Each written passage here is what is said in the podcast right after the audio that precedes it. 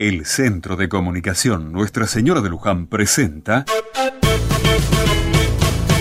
Otra Mirada.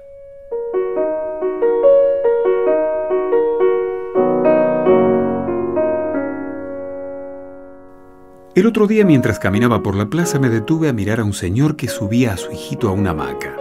Vi el cuidado, la atención y sobre todo vi la mirada de ese papá.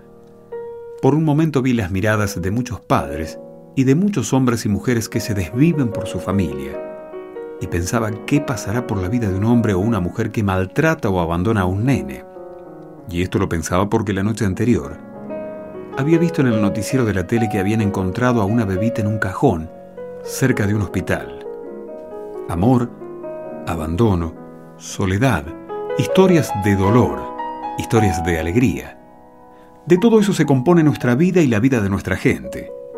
Por eso mismo no puedo juzgar ni condenar aunque algo dentro de mí siento una bronca grande e imposible de calmar. No podemos razonar la vida, no podemos meterla en casilleros aislados unos de otros.